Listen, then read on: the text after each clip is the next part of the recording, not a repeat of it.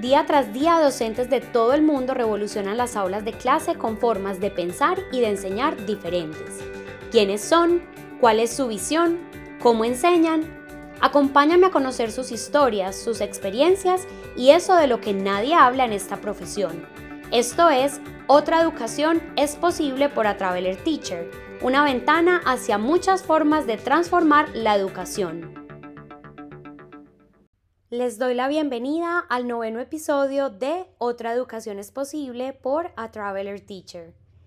Quiero comenzar el día de hoy dándole las gracias a todos los profes que me están acompañando en este nuevo proyecto y si esta es la primera vez que me escuchas, te doy la bienvenida. Muchos de ustedes saben, sobre todo los que me acompañan en mi comunidad de Instagram, que estoy a punto de terminar mi quinto año como docente de intercambio en los Estados Unidos he recibido varios mensajes por Instagram en los que muchos de ustedes me han pedido que les comparta un poco lo que ha sido mi experiencia acá. Lo más difícil, lo más retador, lo que más me ha gustado, lo que más feliz me hizo, el aprendizaje más significativo, etc. Esa idea me gustó mucho y la dejé anotada en la lista que voy haciendo cuando tengo una idea, cuando me hacen una sugerencia, cuando me recomiendan algún profe o lo conozco. Y cuando iba a comenzar a grabar ese episodio, se me ocurrió que puede ser muy enriquecedor compartirles no solamente esas conclusiones finales, sino también lo que fue todo el proceso, cómo fue el proceso de aplicación y de preparación para venir, cómo fue la llegada a Estados Unidos y ya un poco de esa experiencia. Así que he decidido hacer una serie de episodios cortos, no quiero que sean muy largos, por eso voy a hacer varios, sino creo que me quedaría hablando aquí como dos horas en los que les pueda compartir un poco de esta experiencia. Creo que además este momento es un momento muy bueno para esto porque sé que hay muchísimos profesores que iniciaron todo este proceso y que se están preparando para viajar a Estados Unidos en los meses de junio, julio y agosto. Así que creo que compartir también un poco de lo que fue el inicio de la experiencia puede ser muy enriquecedor para ellos. Si tú me estás escuchando y en este momento todavía no tienes el plan de venir a Estados Unidos como profe de intercambio o de ir a algún otro país, de todas maneras te invito a que te quedes y escuches porque puede ser que esto te ponga un nuevo sueño, una nueva meta en el horizonte. El día de hoy vamos a estar hablando entonces de lo que fue toda esa primera etapa de aplicación y preparación para venir a Estados Unidos. Quiero comenzar contándoles que la primera vez que yo escuché, escuché sobre la experiencia de venir a trabajar a los Estados Unidos con un programa de intercambio fue alrededor del año 2011. En ese entonces yo me encontraba trabajando en el Colegio Sagrado Corazón Montemayor de Medellín, la ciudad de la que yo soy, y entró a trabajar una compañera, se llama Paula, ella llegó a este colegio terminando sus cinco años como docente de intercambio en Estados Unidos. Recuerdo muy bien que una vez en una vigilancia estábamos las dos juntas y aproveché para hacerle varias preguntas, preguntarle cómo había sido, cómo era el trabajo, cómo había venido, etc. Y me llamó muchísimo la atención. Tan así que esa misma tarde yo llegué, abrí el computador y me puse a buscarlos en internet. El programa con el que ella vino que es el mismo con el que yo vine, se llamaba en ese entonces VIF, en este momento se llama Participate Learning, y me di cuenta que lo primero que había que hacer, como el primer paso, era llenar un formulario de aplicación. Es un formulario muy extenso, pero de información general. Te preguntan sobre tu formación educativa, colegio, universidad, cursos, etc. Te preguntan sobre tus trabajos estas preguntas son muy detalladas, no es solamente en qué colegio trabajaste, sino en qué grados enseñaste, a cuántas clases, cuántos estudiantes, qué materias, qué metodologías, etc. A todos los profes que vayan a llenar este cuestionario, yo siempre les recomiendo que se sienten con todos los papeles a la mano, diplomas, referencias de trabajo, pasaporte, licencia de conducir, etcétera, para que les sea más fácil y no tengan que estar haciéndolo ahí de a poquitos. Una vez que yo terminé de llenar este formulario, recibí un correo diciéndome pues más o menos que había como pasado esta primera fase y que programara el segundo paso, que en ese entonces era una llamada telefónica para una entrevista. En este momento, eh, cuando lo hice la segunda vez fue por Skype. Me imagino que ahora debe ser por alguna de las nuevas tecnologías que ha surgido. Con el paso de los años, yo ya pues me he dado cuenta y sobre todo conversando con otros profes que esta entrevista, este segundo paso, si es una entrevista laboral en la que te van a hacer preguntas de tu trabajo, etcétera, pero está más enfocada a evaluar tu nivel de inglés. Entonces yo la programé todo muy bien y llegó el día y me llevé una sorpresa muy grande porque la persona que me llamó me habló en español y yo sabía que la entrevista iba a ser en inglés. Así que desde el inicio yo me imaginé que algo no estaba bien. Y efectivamente la persona que se comunicó conmigo me dijo que antes de comenzar la entrevista formalmente tenía que hacerme unas preguntas con respecto a mi título universitario. Yo les comenté en el primer episodio que les hice más o menos un resumen de mi vida que eh, yo cuando salí del colegio a los 18 años tomé la decisión de irme de misionera con una congregación religiosa católica. Los primeros cuatro años se llamaban formación y todas las misioneras íbamos a vivir a un centro inmenso en Monterrey y estudiábamos. Estos estudios eran convalidados por la Universidad Anáhuac y nos daban un título llamado Educación y Desarrollo que en ese entonces nos dijeron que era equivalente a una psicopedagogía. Cuando yo me salí de esta congregación, regresé a mi ciudad y comencé a trabajar como profesora, ya de curiosa me había metido a la universidad a mirar el pensum y a compararlo con el pensum de la carrera que esta universidad ofrece de psicopedagogía como tal y ya me había dado cuenta que había muchas diferencias. Y una gran amiga mía, que la conocí pues en esta experiencia, pero continuamos nuestra amistad después, había hecho todo el proceso de convalidación del título en Colombia y le habían dado un título que era algo así como docente de ética y valores. Entonces yo ya sabía pues que el título tenía ahí como sus cosas. Sin embargo, hasta el momento yo me había podido desempeñar como docente en diferentes colegios, principalmente porque en Medellín siempre trabajé en colegios privados. Cuando escuché a la persona de Participate decirme que me tenía que hacer algunas preguntas con respecto a mi título, pues creo que ustedes ya se lo imaginan también, me imaginé por dónde iba las, la cosa.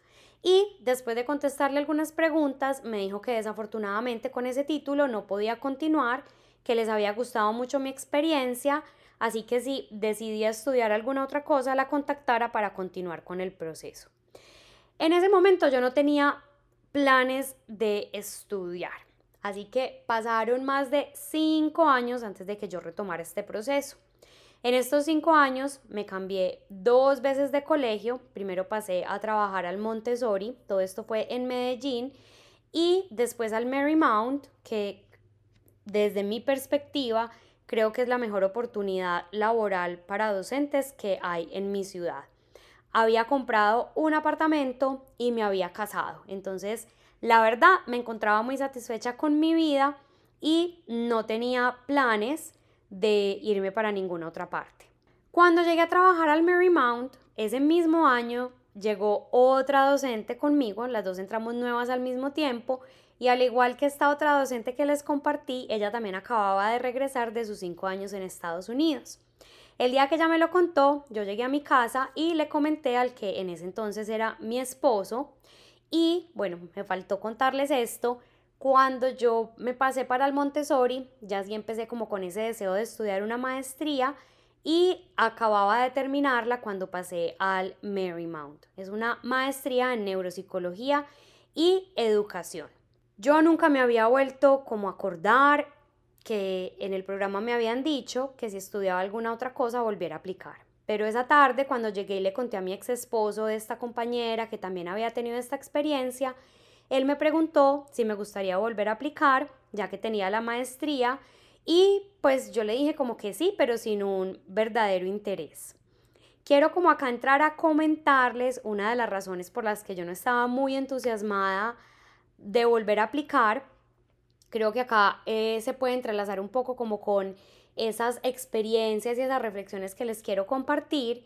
Eh, como les dije anteriormente, yo en ese momento me encontraba casada, mi ex esposo es abogado y yo sabía que cuando él llegara a los Estados Unidos tendría que trabajar en cualquier trabajo, pero que en su caso iba a ser muy difícil que fuera uno relacionado con su profesión. Esto es algo muy importante que yo le comento a todos los profes que me preguntan, que quieren aplicar, que quieren venir con su familia.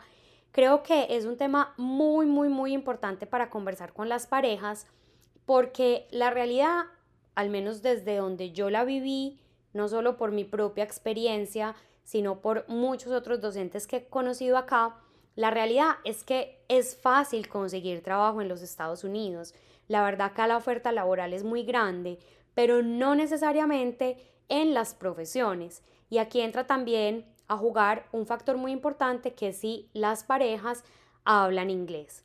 Entonces, si tu pareja está dispuesta a venir y trabajar en cualquier cosa, cuando digo cualquier cosa, me refiero, por ejemplo, a ser eh, host en un restaurante, a ser mesero, a trabajar en una fábrica, a trabajar en Amazon llevando paquetes, conducir carros, hasta en Uber, en Lyft, en construcción, etcétera, en, en almacenes como supermercados o que venden ropa, atendiendo, es muy factible que consiga trabajo. Ahora, para conseguir trabajo específicamente en su profesión, va a depender de muchas cosas. Si son médicos, si son abogados, evidentemente tienen que estudiar y si son otro tipo de profesiones como por ejemplo ingeniero, pues va a depender de la oferta laboral como depende en todos nuestros países. Entonces yo en ese momento, sabiendo que para él iba a ser muy difícil conseguir un trabajo en lo suyo, porque pues para ser abogado tiene que volver a estudiar, dejé pasar unos meses, él me seguía insistiendo, me seguía insistiendo y finalmente me senté a conversar con él sobre esto y en ese momento él me dijo que él estaba dispuesto a trabajar en cualquier cosa, que realmente lo que él quería era la experiencia. Entonces, ya saben, profes, muy, muy importante que tengan esta conversación con sus parejas. Una vez que tuvimos esta conversación, yo decidí retomar el proceso. En ese momento era alrededor de mayo del 2017. Así que seguí todo el proceso al menos la parte que ya sabía. Entré, llené el formulario de nuevo, tuve la llamada, que como ya les conté esta fue por Skype, y después de esta llamada recibí un correo en el que se me invitaba a lo que sería la tercera fase, que en ese momento era una entrevista en la ciudad de Bogotá, porque eh, no hacían entrevistas en mi ciudad, sino que a todas las personas que estuviéramos aplicando de Colombia nos teníamos que trasladar a Bogotá. Además de la entrevista nos pedían que preparáramos una clase, una muestra de una clase de 15 minutos. Evidentemente no teníamos que dar toda la clase ahí. La recomendación era, por ejemplo, si tú quieres hacer la introducción, pues utiliza esos 15 minutos para hacer lo que tú haces introduciendo una clase y en los últimos 5 minutos di, la clase la continuaría desarrollando así, así, así y así. O si quieres hacer la parte de la explicación, entonces comenta. Introduciría la clase con esta didáctica, con esta dinámica, utilizaría esta herramienta, ahora les voy a dar la explicación y la primera actividad, la das como si le estuvieras dando la clase a los estudiantes, de igual manera dices, y para la conclusión haría esto y esto. Pedí el permiso en el colegio porque para poder ir faltaría un viernes y conversando con algunos compañeros me enteré que otra docente del colegio en el que yo estaba, se llama Manuela, también estaba en el mismo proceso. Les comento esto de esta compañera porque ha sido una experiencia muy bonita haber compartido todo este proceso con ella. Hicimos todas las entrevistas juntas, llegamos inclusive a viajar el mismo día a Carolina del Norte y hasta el momento continuamos teniendo una amistad que yo valoro y aprecio mucho. Esta segunda entrevista fue un poco más compleja que la que ya había tenido por Skype. Como les conté, esta entrevista es básicamente una entrevista para evaluar tu nivel de inglés. En la segunda, además de dar esta pequeña clase de muestra, tuve que contestar preguntas más complejas como qué estrategia de disciplina utilizas con un estudiante disruptivo, cómo le responderías a un padre de familia que te envía un mensaje de texto irrespetuoso, ya sea, digamos, porque tu hijo perdió un examen y te está acusando de no enseñarlo evaluado o porque piensa que le están haciendo bullying, etc. Cómo enseñas el tema más difícil de matemáticas de tu grado, cómo es la comunicación con tus rectores y más de este estilo. Fue una experiencia muy interesante porque allí pude conocer a otros docentes que estaban aplicando y creamos un grupo de WhatsApp para estar en contacto y pues podernos ayudar en lo que fuera posible en ese momento. A los pocos días recibí el correo en el que me decían que había pasado también esta entrevista y que lo único que me faltaba era crear mi perfil en una plataforma para que los directores de los colegios pudieran entrar a verlo y entrevistarme si les interesaba. Quiero aquí contarles que cuando venimos a los Estados Unidos como docentes de intercambio, aunque hagamos este proceso a través de un programa, en este caso Participate Learning, pero hay otros programas, realmente ese programa no es el que nos contrata. Ellos son como la empresa que hace todo el proceso de selección. Pero finalmente los colegios son los que te entrevistan y te contrata el condado y tú eres un empleado público. Entonces, para crear este perfil, debía grabar un video en el que hablara de mí. Se supone que no podía ser más de dos minutos. Y bueno, los que me conocen y los que ya me están conociendo en este episodio saben que a mí me encanta hablar. Así que me acuerdo tan, tan bien que la persona que me lo revisaba me lo devolvió como tres veces y me decía, tiene que ser más corto, tiene que ser más corto, tiene que ser más corto. Ya íbamos llegando a diciembre del 2017 es decir, llevaba aproximadamente seis meses en este proceso. Y recibí un correo en el que me decían que Participate Learning quería hacer algo diferente ese año y que iban a viajar a Bogotá algunos directores y superintendentes para entrevistar directamente a los candidatos. Aunque nos implicaba comprar tiquetes de avión, Manuela y yo no lo dudamos un instante. No sé si esta frase, este refrán sea conocido en todas partes, pero en mi tierra decimos untada la mano, untado el codo. Así que nos fuimos para esta experiencia. Fue una experiencia muy, muy, muy bonita. Ahí, ahí conocí al que fue mi rector por casi todos estos cinco años porque se acaba de retirar hace un mes y al que sin duda alguna ha sido el mejor rector que yo he tenido y que he conocido en toda mi vida docente. Nos recibieron con un desayuno en el que los representantes nos hablaron de los distritos y de sus ventajas, eh, del condado en el que yo trabajo, en el que me contrataron, que es Cabarrus County. Recuerdo que mi rector fue el que habló y nos dijo que tenía todo lo bueno porque podía vivir en la tranquilidad de un pueblo, pero tenía Charlotte, una ciudad grande y activa, a unos 30 minutos, las montañas a una hora y la playa a tres. Toda esa descripción me encantó y puedo corroborar que definitivamente ha sido así. Yo no soy muy amante de la playa, pero he podido ir de lo que sí son de las montañas y evidentemente me encanta la vida tranquila de un pueblo, pero tener la ciudad para ir cuando quiera una actividad más activa, ir a un bar, ir a un club, ir a un museo, ir a otro tipo de actividades.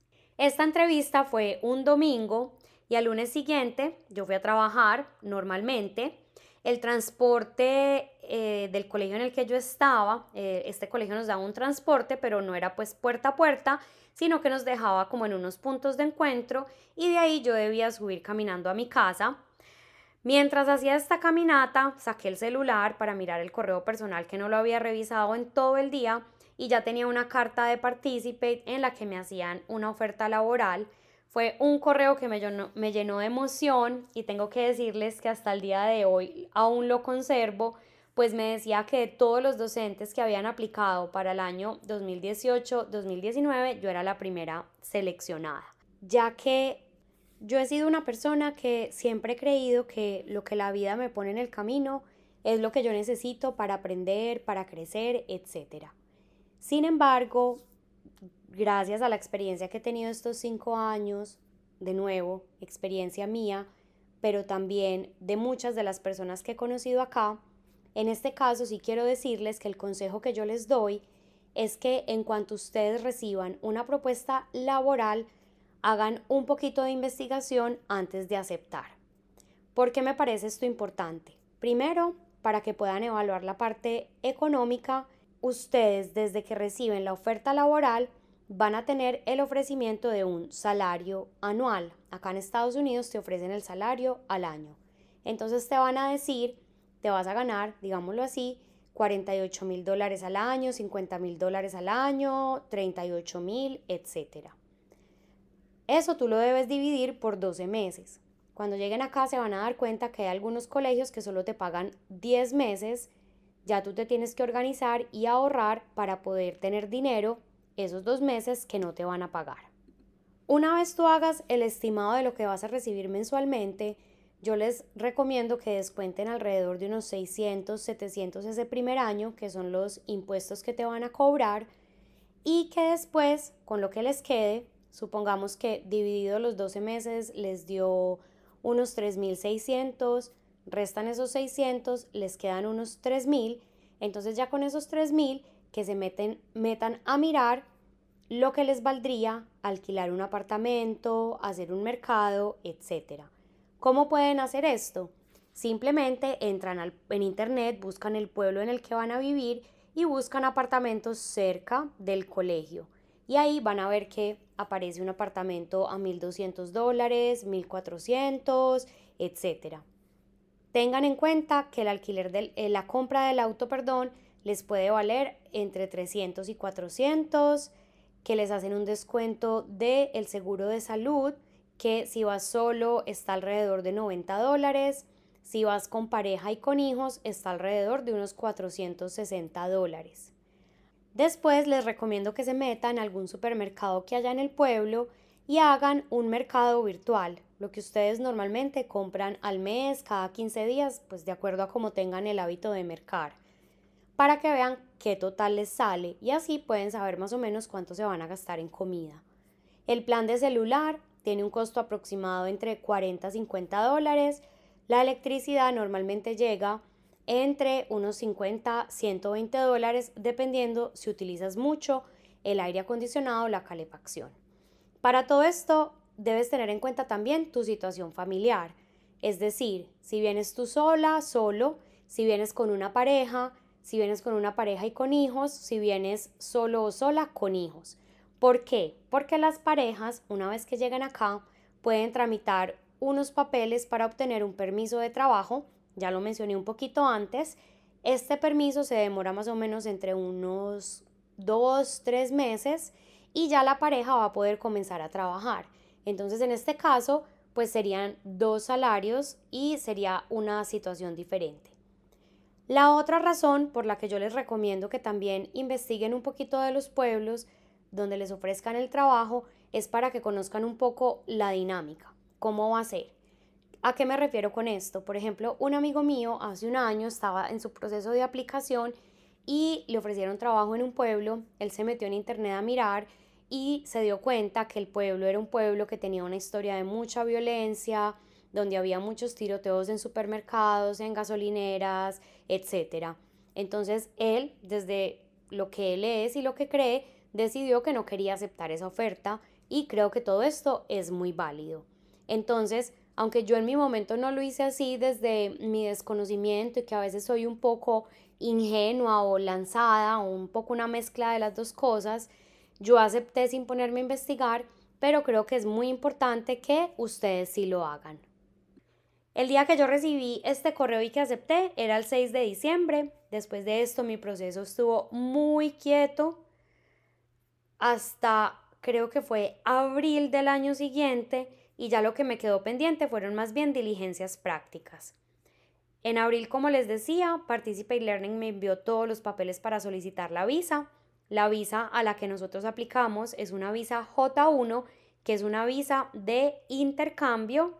Con todos estos papeles, la verdad, la mayoría de las veces la aprueban, a no ser pues que realmente haya una situación que sea muy complicada. Cuando tuve la visa aprobada me enviaron los tiquetes y me pusieron en contacto con un local advisor. El local advisor es un docente de Participate que está en Estados Unidos, que ya ha estado uno, dos, tres o cuatro años y que te ayuda, especialmente al inicio, con cosas prácticas como buscar una casa, un auto, sacar el Social Security Number, la licencia de conducción, etc. Y aunque por parte de partícipe ya no tenía que hacer casi nada más en el proceso, sí fue un momento muy importante de prepararme para poder viajar a los Estados Unidos como docente de intercambio. Voy a ir entonces contándoles un poco esa preparación que yo tuve al inicio, evidentemente enriqueciéndola con cosas que he reflexionado ya estando acá, de nuevo, porque las he vivido yo o porque las han vivido algunos de mis amigos. Número uno, la parte económica. No voy a hablar en concreto de lo que ya les mencioné, de pues evaluar cómo va a ser cuando vivas acá, los gastos que vas a tener, etcétera, sino de ese dinero que es importante ahorrar cuando vayas a venir. ¿Cómo lo hice yo? Yo ya tenía eh, la oferta, como les conté, ya tenía más o menos el salario que me iba a ganar, ya sabía más o menos cuánto valían los apartamentos en la zona. Entonces yo sabía que necesitaba llegar a Estados Unidos por lo menos con la renta del primer mes, porque tú llegas acá a finales de julio y tu primer salario te lo van a pagar a finales de agosto. Entonces todo ese primer mes o tres semanas o 20 días, dependiendo de la fecha en la que llegues, tienes que pagar tu arriendo. Acá te piden que dejes un depósito y ese depósito varía mucho y no nos hemos podido dar cuenta de dependiendo de qué varía. A mí, por ejemplo, me cobraron 100 dólares. A una amiga mía que vino a vivir a esta misma unidad, un apartamento de una sola habitación, trabajábamos en el mismo colegio, le cobraron una renta completa de depósito. Entonces es mejor calcular dos arriendos. Plata para dar el pago inicial del auto. Por lo que yo sé, la mayoría de las personas piden alrededor de mil dólares de cuota inicial. Hay una persona que trabaja aquí en Charlotte que desde hace muchos años le vende autos a los docentes y muchas veces te lo deja llevar por un, una cuota inicial menor. El primer mercado y las primeras compras. No tienen que llegar y el primer mes comprar todo para la casa. Yo, por ejemplo, no lo hice así. Pero si hay unas cosas que son indispensables, como que la cama y todo lo de la cocina. no solamente el mercado, sino las ollas, los platos, etc. Entonces, que por lo menos la plata que traigas te alcance para eso inicial, que es la cama, sábanas, toalla, el primer mercado y todo lo que necesitas para cocinar y para comer. Y un poquito extra por cualquier cosa que se te pueda presentar. Sé que Participate Learning y otro programa que es Teach with EPI les ofrecen a los docentes un préstamo que son unos dos mil dólares, dos mil doscientos dólares, no lo recuerdo muy bien, y este préstamo te lo hacen por un año sin intereses y lo que hacen es que te lo debitan de tu salario antes de que te lo paguen. Yo lo acepté y en realidad les recomiendo que lo acepten porque en esos primeros meses hay muchos gastos. De hecho, aunque no es pues lo principal de hoy, yo seguí aceptando ese préstamo cada año porque cada año te lo ofrecen, porque como no tiene intereses, lo utilicé para terminar de pagar el carro que había comprado, unas deudas que tenía en Colombia, etc. Para las personas que vienen con pareja, también es importante que sepan, como les mencioné anteriormente, que aunque las parejas van a poder trabajar, ellos deben llegar a Estados Unidos, diligenciar toda la papelería y ese permiso se demora en llegar de a uno a tres meses. Entonces, tienen que tener en su presupuesto que más o menos por tres meses la pareja o la pareja y los hijos o las hijas deben vivir con ese salario de solamente el docente. Si me preguntan una cantidad que yo recomiendo para venir, les diría 5 mil dólares. Pero de todas maneras, no se olviden de eso que les mencioné antes. Por favor, métanse, miren más o menos cuáles son los costos en el lugar en el que van a vivir y hagan las cuentas de acuerdo a eso. Con respecto a las compras, también les decía que no se preocupen porque acá, bueno, creo que en todas partes, pero acá es muy común, venden demasiadas cosas de segunda. Yo muchas cosas de mi apartamento las compré de segunda. el comedor, los nocheros, las mesas de la sala, etc. Y de hecho en este momento también los que me acompañan en Instagram saben, las estoy vendiendo. Entonces todo ese tipo de cositas las pueden ir adquiriendo más adelante. El segundo punto que quería conversar con ustedes, aparte de esta parte económica, aunque también está un poco relacionada con lo material, es que no se compliquen mucho empacando y trayendo muchas cosas, porque ustedes no saben cómo va a ser la vida acá. Entonces, por ejemplo, con la ropa, hay mucha gente que se ha venido hasta con 3, 4, 5 o 6 maletas y una vez que llegan acá se dan cuenta que hay una dinámica muy diferente y terminan regalando esa plata y comprando un montón de ropa nueva. Y recuerden que cada maleta extra que traigan les cuesta. He sabido también de gente que se pone a traer cosas que están acostumbradas a utilizar en su país. Por ejemplo, que en su país montaban mucho en bicicleta, pero llegan acá y dicen, no, pero acá en la calle me da miedo, acá hay muchas granjas y las granjas tienen perros y no tienen rejas, entonces los perros me salen a perseguir, etc. Entonces hicieron una inversión muy grande de dinero para traerse cosas que finalmente no saben si van a necesitar. Yo les recomiendo que miren como muy objetivamente las cosas que son esenciales, que son importantes y que las traigan si ya estando acá se dan cuenta que, por ejemplo, si yo sí voy a montar en bicicleta o no sé, yo toco guitarra y sí lo voy a hacer acá, lo extraño y no lo quiero comprar acá porque me sale más costoso o estoy más apegada a lo mío, la primera vez que visiten a su país o si van a tener la visita de una persona, lo pueden pedir. Es algo sencillo, pero es algo que les va a ayudar. Tercero, traten de no agobiarse mucho. Yo sé que esto suena como de qué estás hablando, cómo no me voy a agobiar, todo lo que hay que hacer, etc. Pero, profes, les va a llegar muchísima información, les van a empezar a mandar información del programa con el que estén planeando venir, les va a empezar a llegar información del condado, les va a empezar a llegar información del colegio, una cosa por acá, otra cosa por allá. Eso no se puede evitar, eso va a ir llegando. ¿Qué pueden hacer ustedes con todo eso? Ir poco a poco. Entonces, por ejemplo, si les empieza a llegar información del colegio diciendo, esta es la página, acá está el currículo, tienes que entrar de esta manera, hacer tal cosa, y no entienden nada, no se agobien por eso. Déjenlo a un lado. Todavía les falta mucho tiempo para entrar al colegio. Una vez que lleguen al colegio y lo van a necesitar, le pueden pedir a una persona que les ayude y esa persona les va a ayudar. Entonces traten de centrarse en lo que tienen que hacer ahora y lo otro, piensen, cuando sea el momento de solucionar esto, lo voy a solucionar. Con esto no fue mi caso particular, he sabido de algunos profes que lo hacen, pero quiero compartir este consejo. Para llegar acá hay mucha gente que se preocupa de alquilar la casa, comprar el carro, etc. Tú tienes un local advisor, que es una persona que te va a ayudar con esos trámites iniciales, como ya les he mencionado.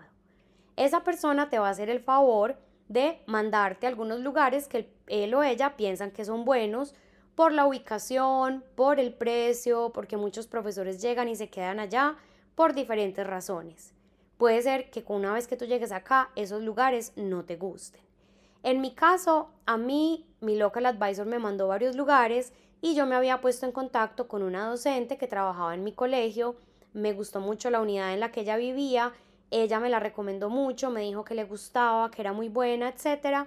Entonces yo llené todos los papeles e hice todos los trámites desde antes de llegar a los Estados Unidos. Sin embargo, he sabido de muchas personas que para ese primer mes lo que hacen es rentar una habitación o no necesariamente un mes, pero una semana o varios días llegan a un hotel o a un Airbnb para ya estando acá poder ir, mirar, conocer y ver qué es lo que les gusta. Puedes sentir que eso agobia un poco más porque no sabes a dónde vas a llegar, no sabes dónde vas a vivir, pero a mucha gente le ha pasado que lo tienen desde antes de venirse para acá y cuando llegan no les gusta el lugar. Y una vez que tú ya has firmado el contrato de arriendo por un año, es muy costoso cancelarlo. Lo mismo les recomiendo del carro. También el local advisor les va a mandar algunos contactos, los va a poner en contacto, les va a mostrar. Y sí, yo les recomiendo que los miren, que vayan viendo que les gusta, pero no que lo compren. Realmente el local advisor les va a ayudar los primeros días.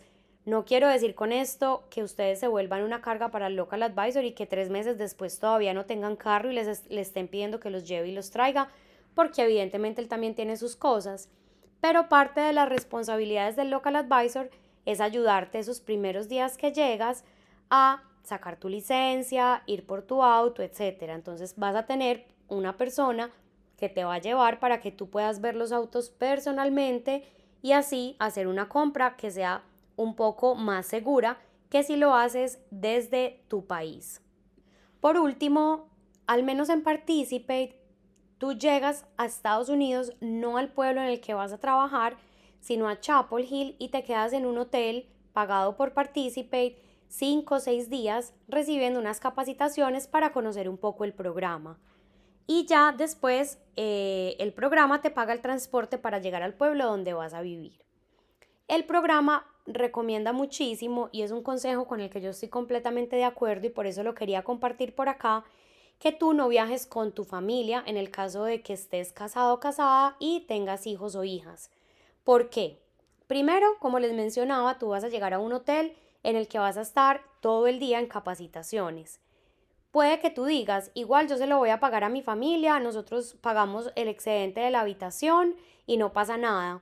Pero eso te va de pronto a privar un poco de que tú puedas aprovechar ese tiempo para también entablar relaciones con otros profesores que más adelante pueden ser tus amigos o pueden ser tu familia acá, porque acá estamos lejos de nuestra familia y las personas que nos acompañan son todas aquellas con las que vamos entablando una amistad, un tema del que voy a hablar muchísimo más en uno de los próximos episodios.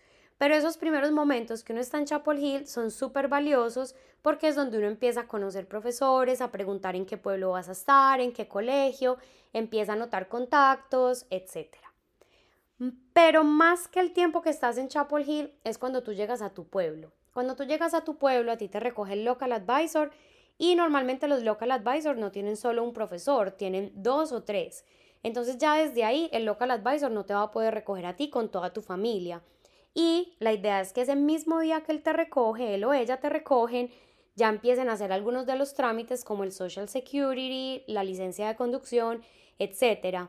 Entonces, ¿qué vas a hacer con tu familia en ese momento? No solamente tienes que hacer todos estos trámites que toman días, sino que también tienes que ir a tu colegio a estar conociendo el, el rector, la rectora, todos los administrativos, tienes que ir un día a la oficina del condado a firmar papeles, en fin. Son más o menos unos cinco días en que realmente tienes que estar haciendo muchas vueltas y saber que hay unas personas acá que de pronto no tienen un lugar donde estar o que de pronto no has podido tener el tiempo para ir y comprar todo lo que necesitas, etcétera, puede hacer que todo se sienta y se convierta muchísimo más agobiante de lo que ya es de por sí mudarse a otro país.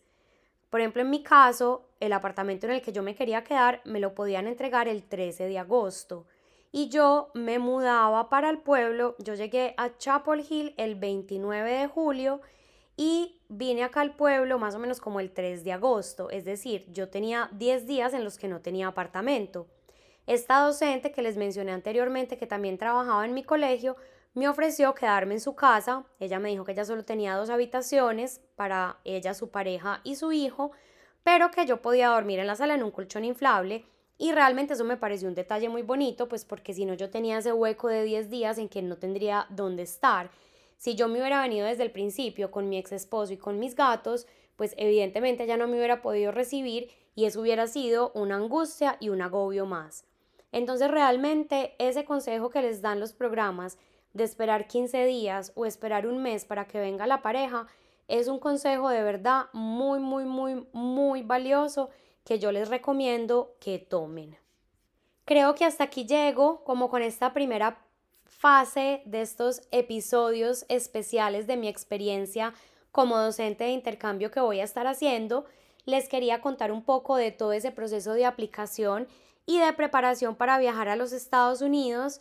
Si tienen alguna pregunta, si hay algún tema que me faltó explorar y que les gustaría que lo hagamos, no duden en dejármelo. Espero que estos consejos que les he compartido les ayuden y nos vemos en un próximo episodio donde vamos a estar hablando un poco de la llegada a Estados Unidos y de ese proceso de adaptación a un nuevo país.